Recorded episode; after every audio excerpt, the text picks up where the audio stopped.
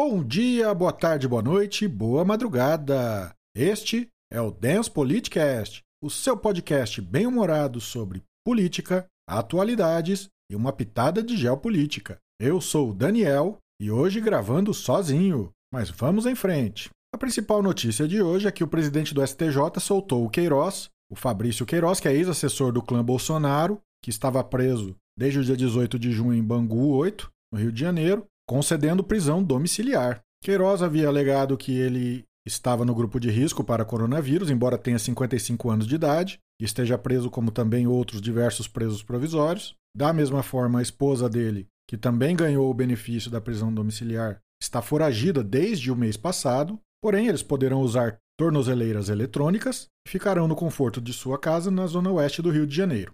Só lembrando Queiroz era funcionário direto do hoje senador Flávio Bolsonaro e acusado de participar do esquema das rachadinhas. É de bom tom lembrar que o MP havia pedido a prisão preventiva dos dois por entender que havia risco de fuga, coação de testemunhas e adulteração de provas. E a esposa do Queiroz, mesmo foragida, ou seja, incidindo no risco de fuga, ganhou o benefício. Vamos torcer para que ela volte para casa. A Associação Brasileira de Imprensa apresentou hoje, quinta-feira, uma queixa criminal ao Supremo Tribunal Federal contra o presidente Jair Bolsonaro, porque naquela famosa entrevista que ele tirou a máscara para anunciar que havia testado positivo para o novo coronavírus, a associação entende que ele cometeu dois crimes, ao colocar a vida ou saúde de alguém em risco iminente e não impedir a propagação de uma doença infecciosa. Essa doença prova a falha do governo em combater o surto de coronavírus, embora ainda reste até dúvidas correndo aí na internet se ele estaria realmente contaminado, porque de tanto apresentar factoides, acabou a credibilidade, né, seu Jair?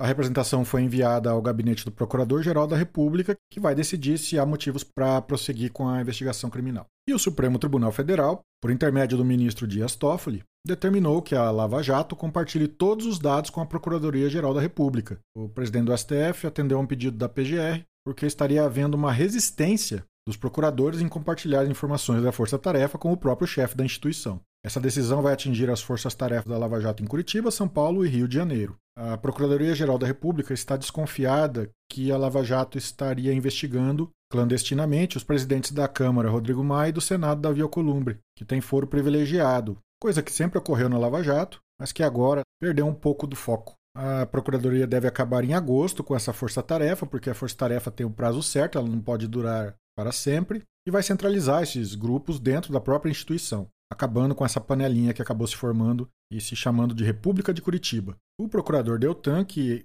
é um dos chefes da Lava Jato em Curitiba, afirmou que ele vai cumprir a decisão, porém lamentou a orientação, alegando que as informações são sigilosas e que não deveriam ser compartilhadas. Contra o procurador, está pendente o julgamento do Conselho Nacional do Ministério Público da conduta em relação ao famoso PowerPoint contra o Lula. Essa situação ela foi inspirada num acontecimento nos Estados Unidos e que por lá a Suprema Corte anulou. Aqui nós já sabemos o fim que deu, porém, agora ele seria julgado no âmbito do Conselho Nacional do Ministério Público. Este julgamento, e em setembro, prescreve. Vamos aguardar. E por fim, Jair Bolsonaro está fazendo dois exames cardíacos por dia porque está com medo dos efeitos da cloroquina. Que garoto propaganda é você que duas vezes ao dia aparece fazendo propaganda da hidroxicloroquina como remédio salvador e solução para o Covid e está com medinho dos efeitos colaterais, acompanhado pelo médico da presidência da República. Se o negócio é tão bom assim e comprovado, por que o risco de